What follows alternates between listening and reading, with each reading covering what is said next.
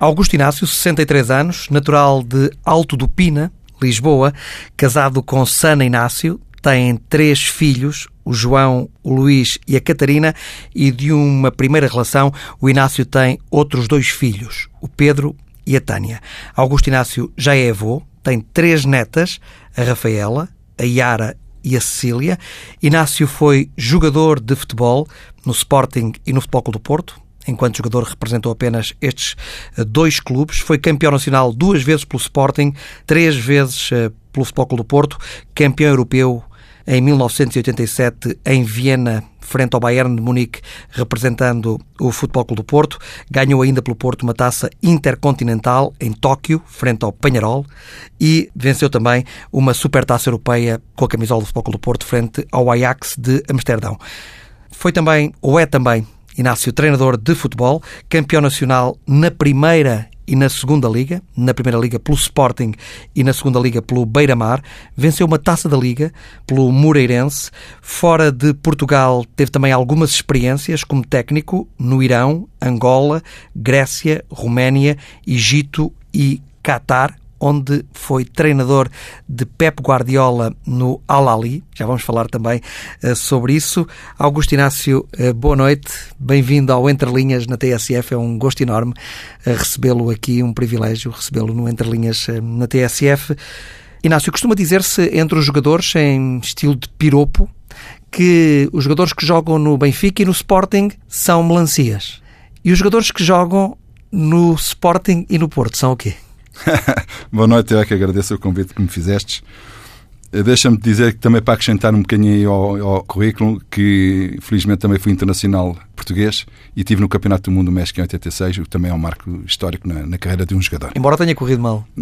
Estivemos lá. Uh, nem todas as coisas que disseste aí correram todas bem, mas algumas correram bem. Como é evidente, na nossa vida temos altos e baixos, coisas positivas, coisas menos positivas, e, e é, é isto a carreira e a vida de um, de um jogador. Ora, deixa-me dizer que para mim nem há melancias nem há melões. A minha é a hombridade e o caráter do, do homem quando é profissional. Já agora deixa explicar que essa brincadeira tem a ver com as cores. Eu sei, então ser. A melancia ser verde claro, e verde, vermelha. Verde, exato. E daí dizerem que os jogadores que jogaram nos dois clubes uh, são, são melancias e, eu lancei essa provocação. Olha, mas...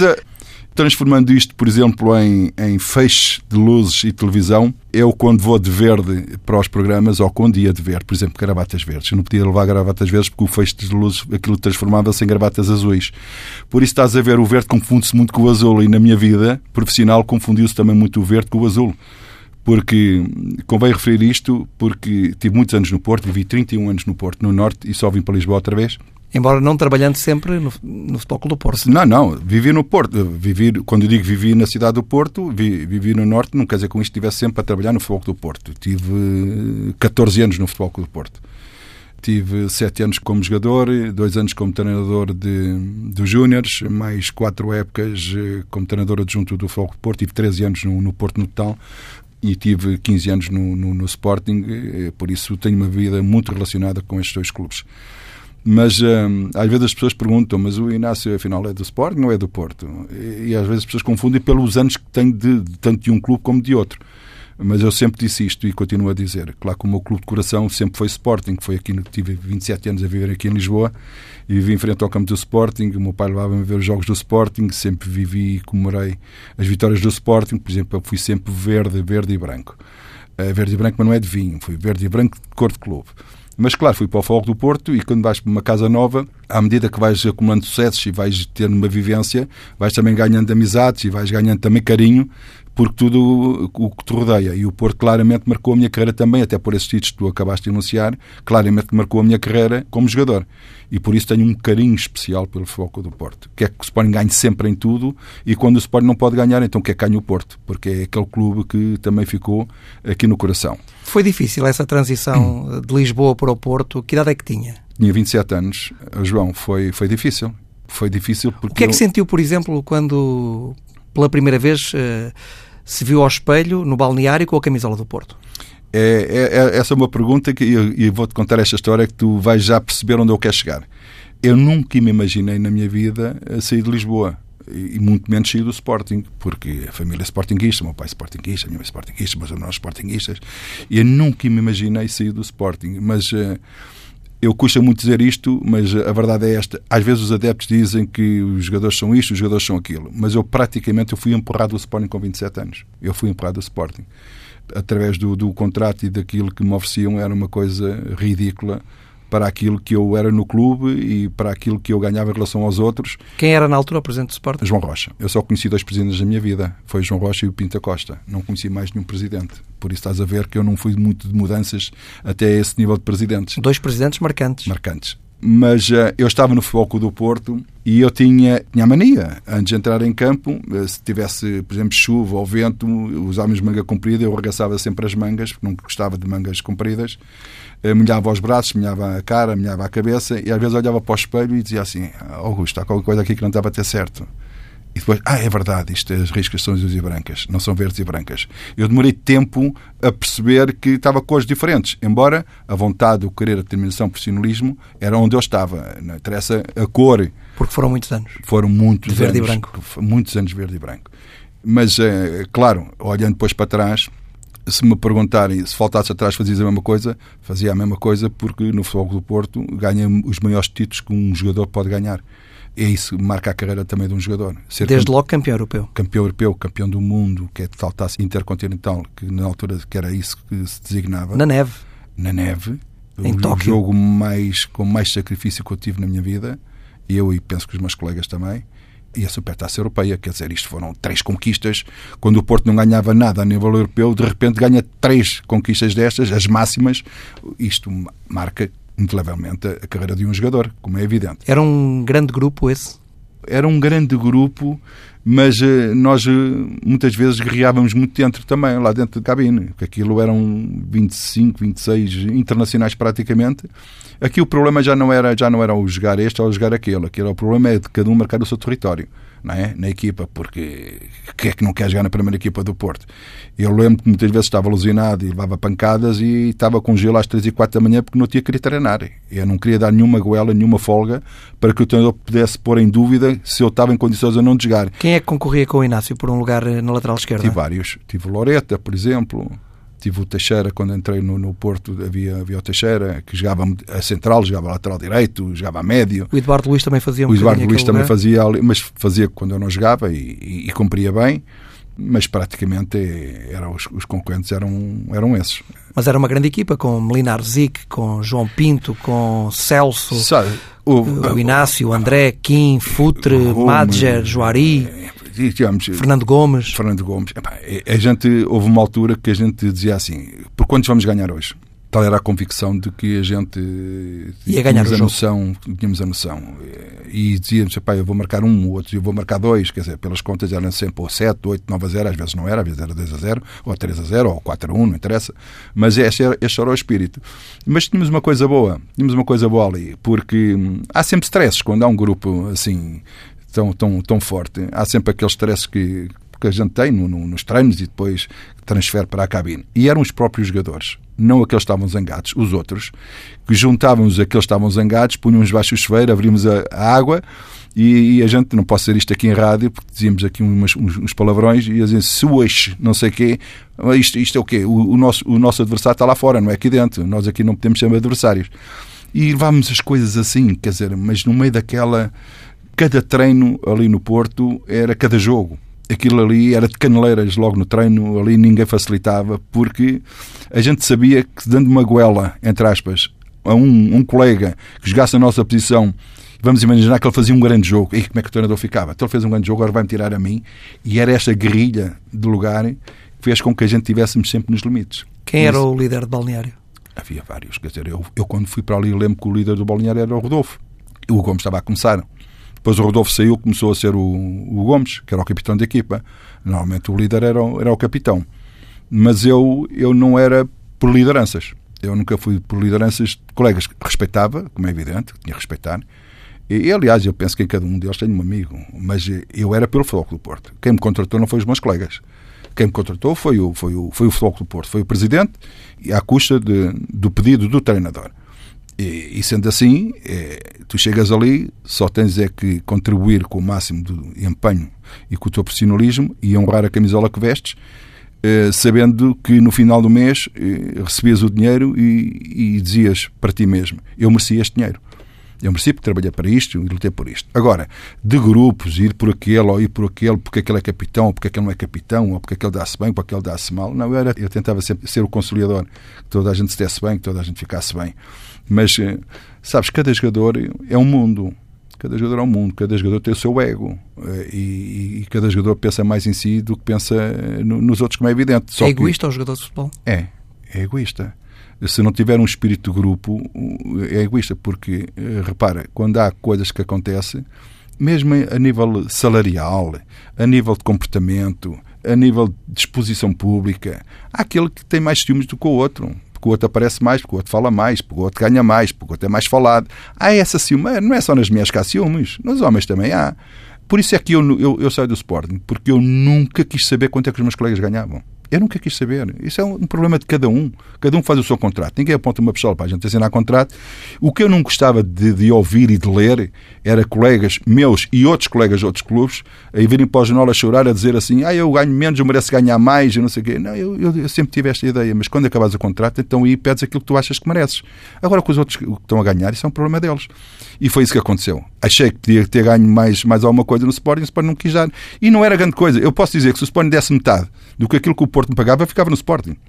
No Sporting também jogou com grandes no... jogadores. Grandes jogadores. E ainda sou do tempo do Yazald. Quando eu subi de júnior da cena, era o Yazald ainda ao ponta de lança do Sporting. Estás a imaginar há quantos anos é que isto já lá vai, não é? Agora é Jordão, Oliveira, Manuel Fernandes, Mesares, o guarda-redes, Vitor Damas, guarda-redes também. É, pá, o russo, o russo Artur, o russo, uhum. Eh, que era o defesa de direito. Laranjeira. Laranjeira. Fraguito, não? Fraguito também, Fraguito. O Manuel Duó, que infelizmente Manuel desapareceu Duó. há pouco tempo.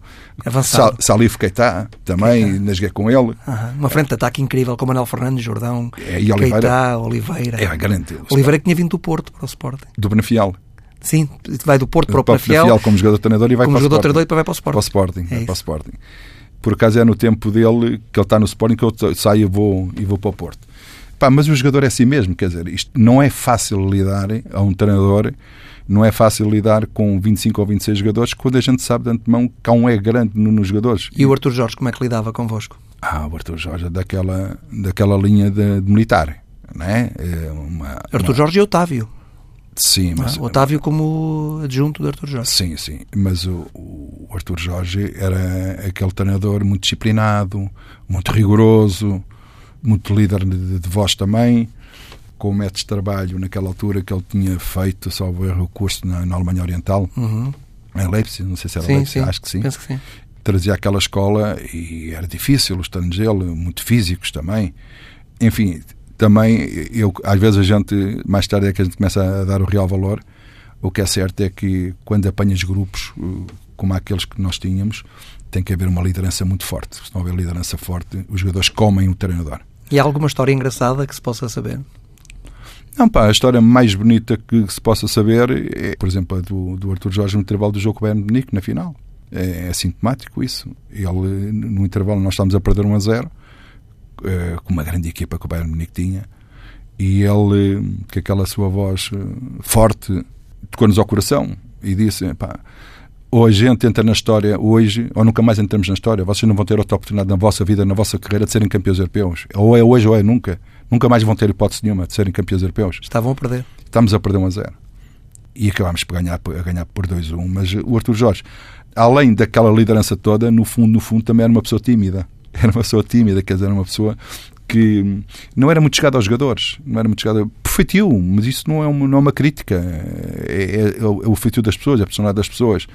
E eu acho que isso até foi bom, ele não ser tão próximo dos jogadores. Porque às vezes há jogadores que não sabem o que é isso aproximação. Às vezes e... confundem a aproximação com a confiança. E ele falava também convosco coisas bonitas, vamos fazer coisas. Ele também falava assim convosco, vamos fazer coisas bonitas? Sim, ele começou também com, essa, com esse tipo de, de linguagem também. E a gente, para nós era novidade, não é? E ele assim, pá, nós temos que jogar assim, temos que, podemos fazer coisas bonitas aqui, pá, o feito pode ser bonito aqui.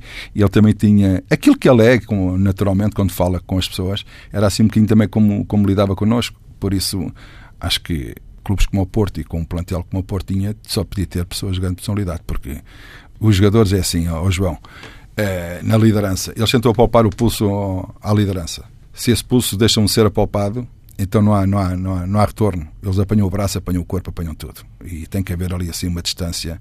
E, embora possa ser amigo, entre aspas, porque o treinador não pode ser amigo dos jogadores. Não pode ser amigo dos jogadores. Tem que ter uma relação profissional boa e forte. Mas não pode ser amigo. Porque às vezes os jogadores não entendem que o amigo às vezes é, é quase irmão do, da confiança. E às vezes não sabem essa fronteira. Porque eu só reconheço um jogador de uma forma. E aprendi isto como treinador. Eu ponho-te a jogar a ti todos os jogos mas há um dia que não te ponho a jogar por isto ou por aquilo porque entendo que não deves jogar. Aí vais ver o caráter do jogador. Se é o mesmo a treinar a seguir, se é o mesmo a falar contigo, se diz bom dia no outro dia, ou se diz boa tarde, ou se o comportamento dele é igual ou não, aí começa a conhecer o jogador. E vou dizer uma coisa. Quando se é titular é fácil. Em 10 jogadores, isto é uma, uma percentagem, em 10 jogadores, 8 são completamente ao contrário. Dois mantêm a mesma, a mesma linha, a mesma, a mesma educação e o mesmo, e o mesmo estado de espírito. Por isso estás a ver o que é o mundo do jogador isto é assim, é esta sociedade que temos, temos que viver com ela, temos que saber lidar com ela. E o Pinto da Costa? Sempre teve uma boa relação com ah, ele? Eu sempre tive uma boa relação com o Pinto da Costa. Ainda tem? Ainda hoje tenho, ainda hoje tenho. Claro que não falamos frequentemente, que não, não, não, falamos porque não se proporciona, mas quando nos encontramos, é, eu sei que ele, quando me cumprimenta, é com carinho e eu, quando o cumprimento, também ele sabe que é com carinho e com respeito também. Nunca o convidou é. para treinar o Porto? Uh, houve uma altura, ele, eu, quando o Porto estava a fazer o estádio novo, eu fui à Torre das Antas e ele disse está-se ali a construir ali o estádio e tal, não sei o que, não sei o quê. Um dia o Inácio ainda, ainda, vai, ainda vai, vai, vai estar naquele estádio. Vai estar naquele estádio, pressupunha que era, que era um convite. Mas tive uma altura em que eh, eu tive o convite do Porto.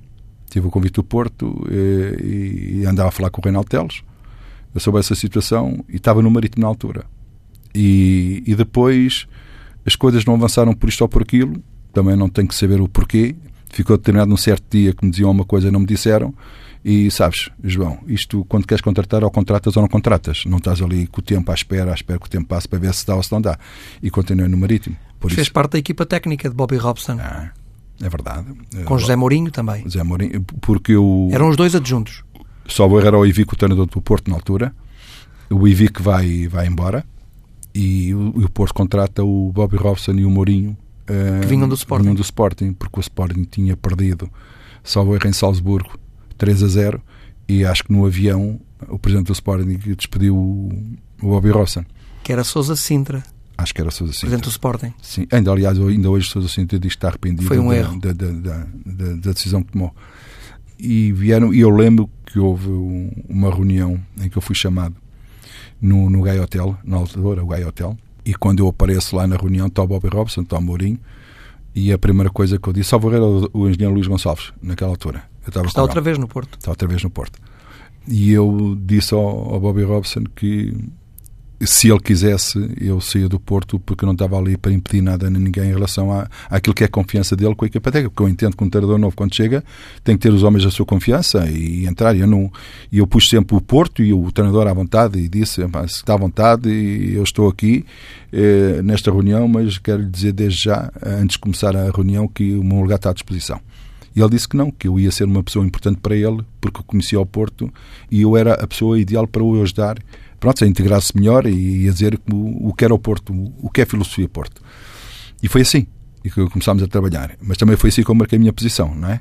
E as coisas correram bem, felizmente para nós. Mas há uma altura em que a, altura... a relação entre o Inácio e o Zé Mourinho não foi boa. Não, houve ali um hiatezito. Um hiatezito. Eu, não, não é zanga, não é zanga. Houve ali uma coisa, os jogadores pediram uma coisa para falar com o presidente e eu estava designado, como era o treinador eh, adjunto, principal, para falar com o presidente e quando dou por ela já o Mourinho tinha falado com o presidente. E eu aí não gostei. Não gostei, reagi e disse que não, não admitia sobreposições àquilo que estava determinado e aquilo que era a posição de cada um. Mas foi só isso. Estava em causa ali quem era o número 2? Porque no Porto há, há o 1 um e há o 2. Quer, e, quer, quem, era o, quem era o 1 um e o 2? O 1 um era o Bob Robson. Sim, dois, sim, quem era o 2? Era eu. Claramente que era eu. Se eu estava ali, quer dizer, o Bob Robson levou o adjunto dele, que na altura também era tradutor, como se sabe, mas o 2 claramente que era eu. E dentro dessa posição, como eu senti-me ultrapassado, aí reagi. Mas depressa as coisas depois se compuseram, a gente quando se encontra falamos muito bem, quer dizer, isto, às vezes as pessoas dizem assim, ah, houve aquele caso, agora é para sempre. É para sempre, quer dizer, a zanga agora é para sempre, esse caso agora vai, vai servir só para, para nunca mais falarem. Não, quer dizer, a coisa passou, naturalmente passou, e fruto talvez também da, da juventude dele, de, de, de, não saber o que era a cultura Porto, talvez por isso, mas depois as coisas passaram-se bem. Entretanto, Bobby Robson teve aquela doença que foi operado e fiquei eu, ficou o Mourinho. Claro que trabalhámos os dois juntos e as coisas eh, correram bem, era eu que liderava, na ausência do Sr. Robson, daí ele dizer ao 1 um e ao 2. Eu penso que em todos os clubes tem que haver um e dois, embora digam são todos iguais, os outros não. Há um que é o mais direto com o treinador principal, eu tenho um mais direto para mim e os outros trabalham comigo naturalmente, mas há aquele, se acontecer alguma coisa, é aquele que vai liderar, por isso tem que haver sempre o dois em qualquer equipa técnica. E as coisas que felizmente correram bem. Em 16 jogos empatámos dois, ganhámos 14 e quando veio o seu Bobby Robson, felizmente eh, nós demos continuidade ao trabalho de Bobby Robson, mas depois o Bobby Robson deu continuidade ao trabalho também que nós fazíamos, não é? Todos juntos, por telefone, e foi, foi uma história engraçada. Fazer equipas por telefone, quem devia jogar, quem não devia jogar. E o que é certo é que as coisas felizmente correram bem e nesse ano o Porto foi campeão. Já percebia nessa altura que José Mourinho tinha qualquer coisa de especial? Tinha tinha, se me disseres assim, ele vai chegar onde chegou, não tinha a certeza disso, como é evidente. Aliás, já vamos falar como o Pepe Guardiola, igual, é do, do mesmo sentido. Treinou o Guardiola, já o dissemos. É, é no, no Al do Qatar, mas o, o Mourinho é, notava-se que era líder, notava-se que era líder. É, eu acho que ele precisava de uma oportunidade. Aliás, eu se calhar vou fazer aqui uma revelação e penso eu que ainda ninguém viu isso porque também não se expôs a isso, como é evidente, nem tu sabes isso, também não, não tens que saber mas há, eh, há um treinador, não vou dizer que é igual a Mourinho, não é isso. Estou a falar em termos de, de liderança que pode chegar longe. E trabalhou comigo e agora trabalha com o Sérgio Conceição, que é o professor Vitor Bruno. Eu acho que nesse miúdo, entre aspas, com carinho, como é evidente. Que é filho de Vitor Manuel. Que é o filho de Vitor Manuel. Eu acho que o, o, o Vitor Bruno tem qualidades para ser um grande treinador porque ele é líder. É líder, sabe lidar, sabe falar com os jogadores, sabe funcionar em grupo, e eu vi, ele teve comigo no, no, no salvo erro, no, no Leixões e salvo erro na Naval. Salvo erro. E o caráter dele, a sinceridade dele e a honestidade que tem para com as pessoas que trabalham nas casas comigo, que teve para comigo, e aquilo que eu observava, porque eu dava alguma liberdade para ele poder não só explanar as suas ideias, como também de lidar dentro do campo os treinos, e eu olhava para aquilo e dizia assim: pá, temos aqui, eu estou perante uma pessoa se tiver uma oportunidade mais tarde, não agora, porque ainda tinha um, um, tempo de aprendizagem, que vai ser um grande treinador, ou pode vir a ser um grande treinador. E é só esperar pelo tempo, isto que eu estou a dizer agora. É o mais difícil, porque quando acontecer, eh, as pessoas dizem assim, ah, eu já previa que, não sei o que, não. O difícil é falar agora. E já ando a falar nisto já há uns dois anos. Que acho que este... Ganhar o Totobola é, à segunda-feira. À segunda-feira é fácil. Mais fácil. Eu acho que o Vitor Bruno vai dar, vai dar um grande treinador. Está, está com o Sérgio Conceição, está muito bem, está com um grande treinador, está de certeza também a aprender muito, mas quando ele tiver uma oportunidade, eu acho que ele vai, vai, vai demonstrar todas as suas qualidades que é invisível nesta altura porque é treinador adjunto, como, como é evidente. Mas Mourinho ultrapassou tudo aquilo que eu esperava, não é? Eh, grande liderança também, grandes conhecimentos e felizmente a vida proporcionou-se também que ele tivesse oportunidades ele soube as agarrar, e o mérito é todo dele, não é de mais ninguém. Mas ele também já disse que aprendeu muito com o Robson, que aprendeu muito com o Vangal. Mas claro, a gente pode aprender com todos, mas depois temos a nossa marca, temos a nossa identidade, o nosso ADN. E ele soube muito bem impor aquilo que eram as suas qualidades. E é um treinador fantástico que não me custa nada dizer que é talvez o melhor treinador português de sempre, talvez. De sempre, talvez de sempre embora não conhecesse outros antigos, mas penso que realmente Pedroto foi um grande treinador, sim senhor, mas os treinadores também medem-se pelas conquistas que se fazem, não é? Embora noutros tempos não houvesse essas condições, mas também Mourinho é campeão em momentos também que não havia grandes condições para o ser, e ele foi. Foi campeão europeu, foi campeão, ganhou a, a Taça UEFA, ganhou no Chelsea, pronto, ganhou no Inter também. Também campeão europeu no Inter. Campeão europeu no Inter. Ganhou atenção. no Real Madrid um campeonato contra um Barcelona. Claro, atenção. Fantástico. Ele tem sido um grande embaixador dos treinadores portugueses lá fora.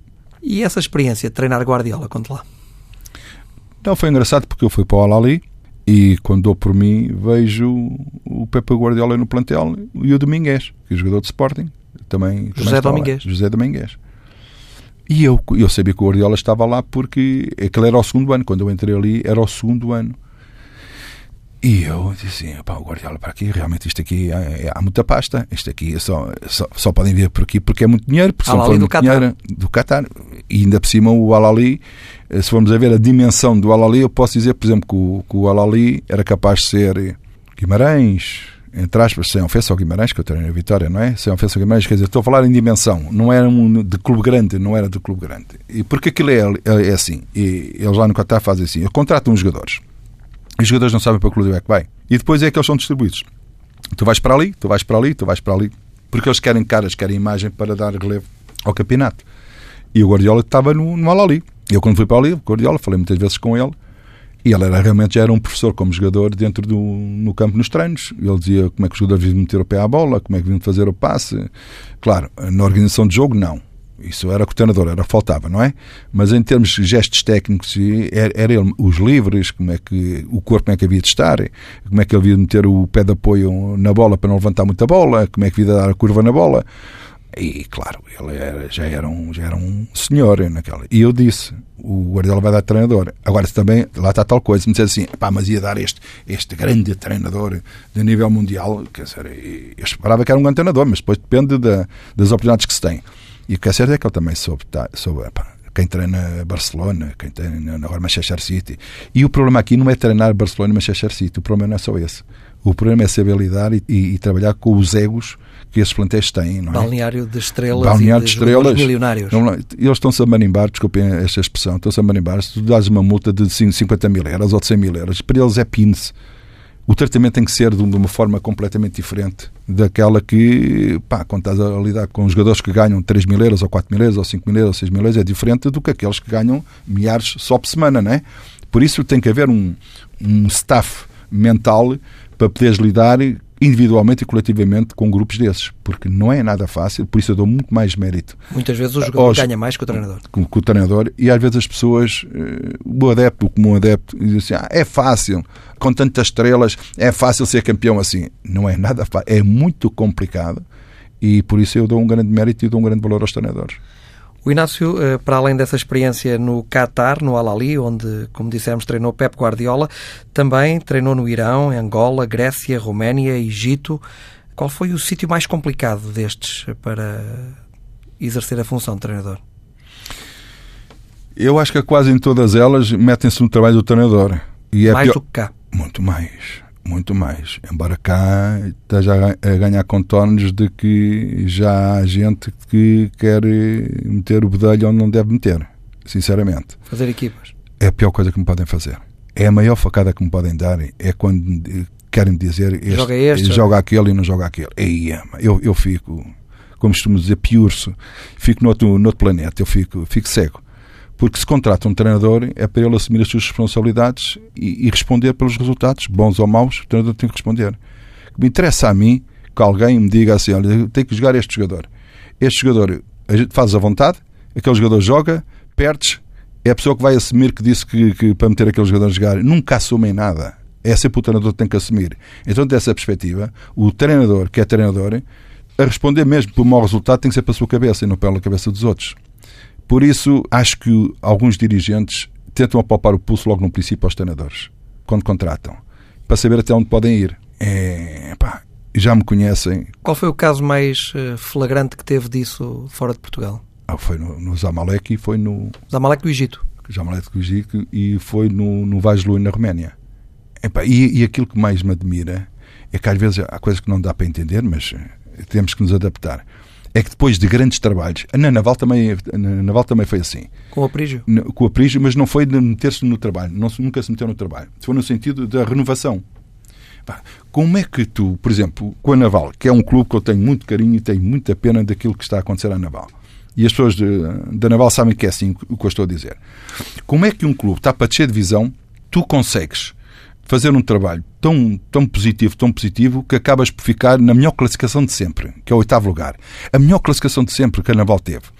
E depois, no ano seguinte, querem tirar um elemento da equipa técnica, que ainda por cima é da terra, que era o Fernando Mira, e querem contratar um, um preparador físico sem autorização do treinador. Isto cabe na cabeça de ninguém depois de uma época tão positiva como aquela. É evidente que eu bati-me pela minha equipa técnica. Não, ninguém sai daqui, é esta a equipa técnica e, tá, e a corda partiu-se por aí. E eu digo assim, isto, isto, eu não entendo isto. Na Roménia é a mesma coisa. Uma equipa estava em sétimo lugar, ficámos em segundo, não fomos campeões por um ponto e, e, as pessoas na Roménia sabem. Fui considerado o melhor treinador da Roménia, porque eu só cheguei lá em fevereiro e mesmo assim fui considerado o melhor treinador da Roménia, porque o Vaslo foi apurado para a eliminatória do play-off, que vai acontecer a Portugal agora, com o segundo classificado. Uma pré-eliminatória, depois o play-off para entrar na Liga dos Campeões, na fase de grupos. Apurou-se o Vaslo para isso. E depois, no ano a seguir, um miúdo muito bom também, que eu auguro também um grande futuro, que é o Joaquim Milheiro, que também trabalhava comigo lá no Vaz Lui, que agora é o coordenador das, das seleções jovens na, na Federação Portuguesa de Futebol, e de repente, só porque querem contratar o filho do treinador que era selecionador da Roménia, o Jordanesco, o filho, o presidente, o boss, aquele tem o presidente e tem o boss. O boss é o que mete o dinheiro e o presidente é aquele que faz aquilo que o boss quer, mas tudo bem. E o boss vai ter comigo e diz assim: o mulher tem que sair e tem que entrar este mas tem que entrar por alma de quem? Então é, fizemos um grande trabalho, fizemos coisas que vocês nem, nem sonharam e eu vou tirar o homem. Ah, porque não tem qualidade, não tem qualidade para estar aqui. Mas és tu, és tu que dizes que tem qualidade? Não, na minha equipa técnica ninguém mexe. E a corda partiu-se outra vez por aí. E é assim que se parte. E agora nos Amalek igual. Uh, um mês fantástico, os Amalek também em sétimo ou sexto lugar, uh, não sei a quantos pontos. Só, ficámos em terceiro só não ficámos em segundo porque o presidente proibiu a gente jogar com o jogo com o segundo classificado e perdemos falta de comparência. Nós podíamos ficar no segundo lugar. E, quer dizer, e mesmo assim, depois mete-se no trabalho.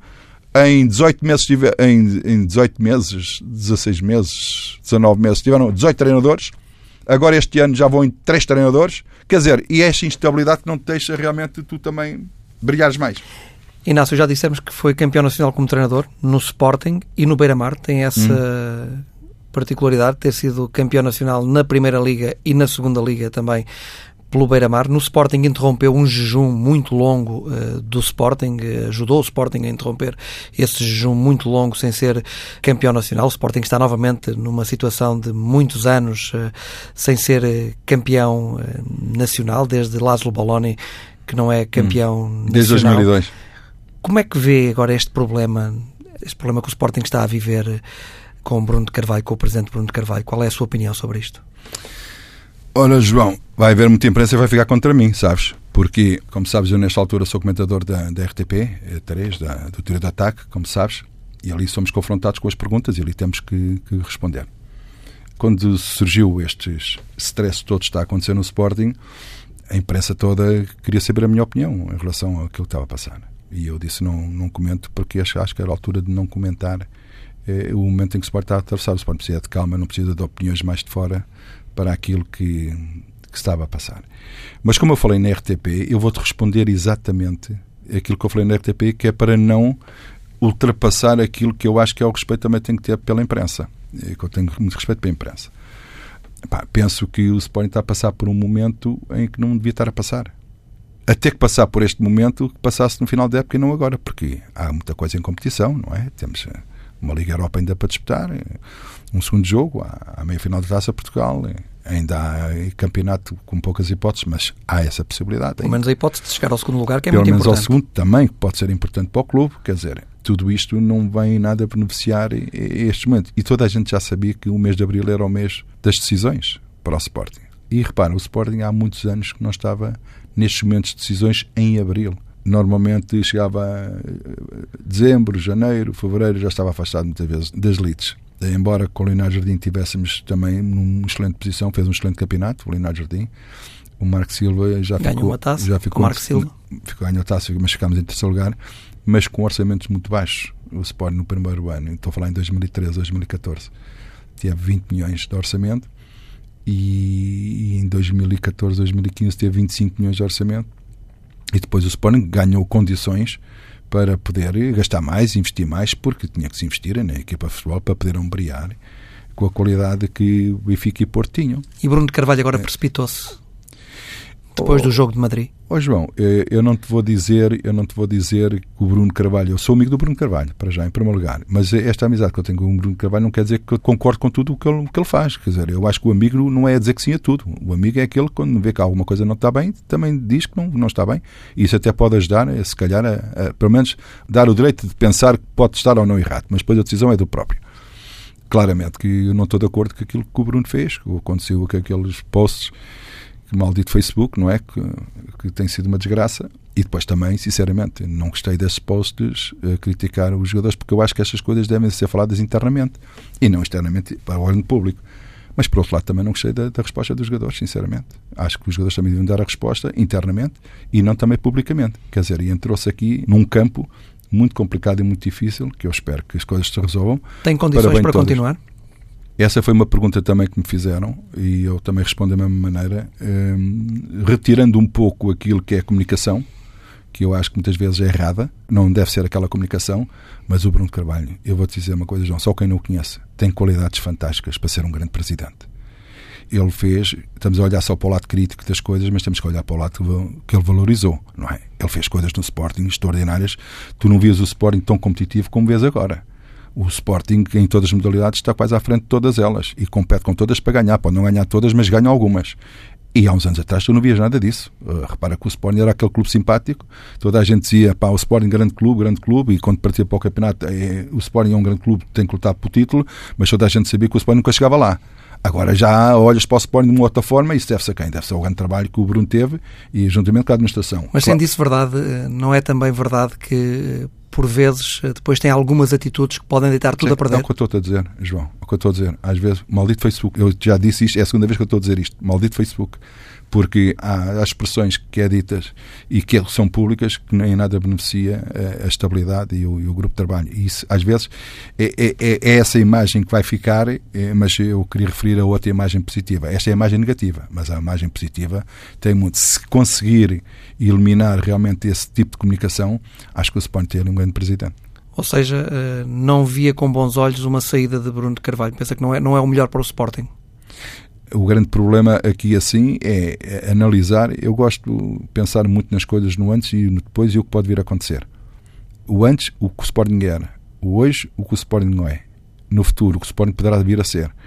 E eu já disse, para mim o melhor presidente que o Sporting pode ter é Bruno Carvalho. Tirando isto, a continuar com isto, não. Mas tirando isto a comunicação, sim. Acho que o Sporting tem um grande presidente.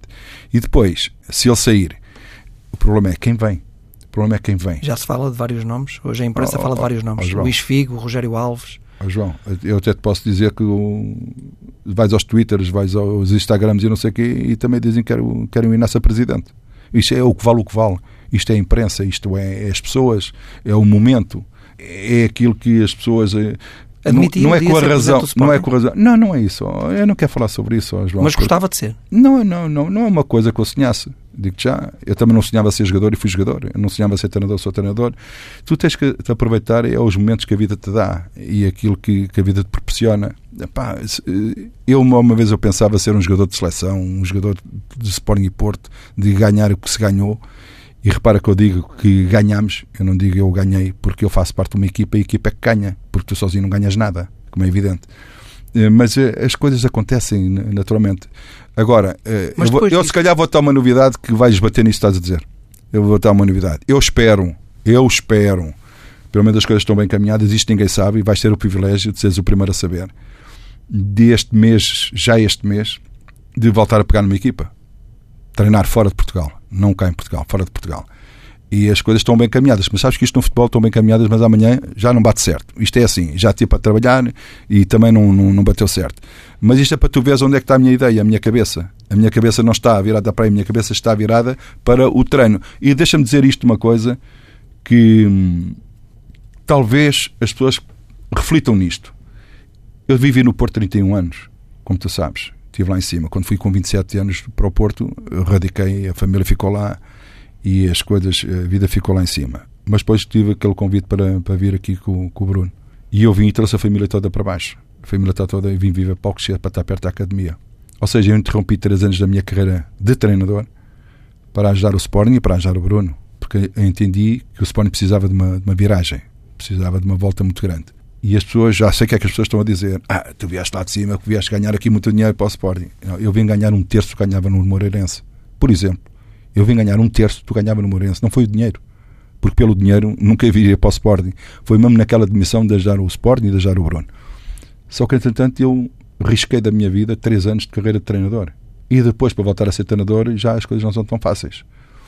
Isto para dizer que, se calhar, há gente que foi para o Sporting na perspectiva de o que é que eu vou fazer e quanto é que eu vou ganhar, enquanto eu fui dizer, eh, sem discutir cargos, sem discutir dinheiro, e fui para o Sporting naquela de, de poder ajudar o clube a ser, a ser melhor. Por isso, tá, estás a ver que eu não estou pegado a nada. Eu estou pegado é, às minhas ideias e àquilo que eu sinto que é o melhor. Posso estar errado, mas é aquilo eu, que eu luto. E como é que ficará agora a relação entre os jogadores, ou alguns jogadores, e alguns deles com peso uh, no plantel do Sporting, e o presidente Bruno Carvalho? Como é que isto pode ter conserto? Pode ter conserto se houver uma conversa franca, aberta, olhos nos olhos e, acima de tudo, com muita, muita, muita sinceridade. Muita sinceridade de parte a parte. Mas essa conversa já existiu? Não. Tem que haver uma outra. Tem que haver uma outra, João. Porque se não houver uma outra. Mas tem que haver mesmo. Tem que haver. Eu não, não posso admitir que não haja uma outra conversa, porque não há, não há química, não há, não há o olhar olho no olho, não há, não há o desviar da, da cara, de passar de um passeio para o outro, sem dizer bom dia ou boa tarde. Não, não há. Não existe. E tem que haver essa, essa sinceridade e essa. Eu não digo que seja um pedido de desculpas, seja de que parte for. A imprensa disse, ninguém pediu desculpa a ninguém. Mas aquilo, aquela reunião era para pedir desculpa ou era para esclarecer? Para esclarecimento não há que pedir desculpas a nada. Há que esclarecer. E nisto, e, se houver um esclarecimento, mas acima de tudo, para mim, o, o que vem dentro do coração, a sinceridade com que se fala e com que se transmite, independentemente de assumir ou não os erros de cada um, eu acho que as coisas tem viabilidade. Mas se não houver essa conversa, se não houver essa sensibilidade, eu acho que as coisas tornam-se muito mais complicadas. E o papel de Jorge Jesus?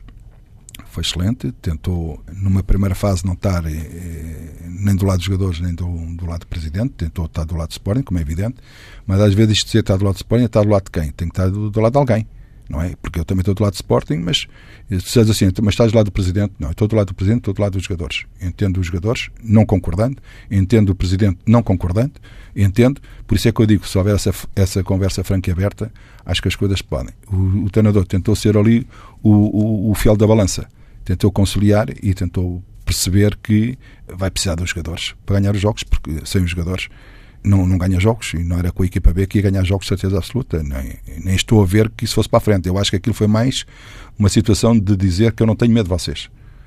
Eu não tenho medo de vocês, eu jogo com o que é que for, também não tenho medo de vocês. Numa confrontação, às vezes, talvez não fosse, fosse desnecessária, mas para marcar a sua posição. Mas uh, estas coisas no futebol, às vezes, uh, basta dormir uma noite, mesmo mal dormida, depois de uma derrota, eu, por exemplo, quando há um jogo, duro muito mal e quando perco, se calhar estou a noite toda com, com os olhos abertos a pensar naquilo que se passou, mas é a pior coisa que pode acontecer, isso também aprendi ao longo da vida, também talvez quando fosse mais novo era assim também, eh, de pensarmos primeiro, antes das ações, pensarmos primeiro profundamente naquilo que vamos fazer ou vamos dizer.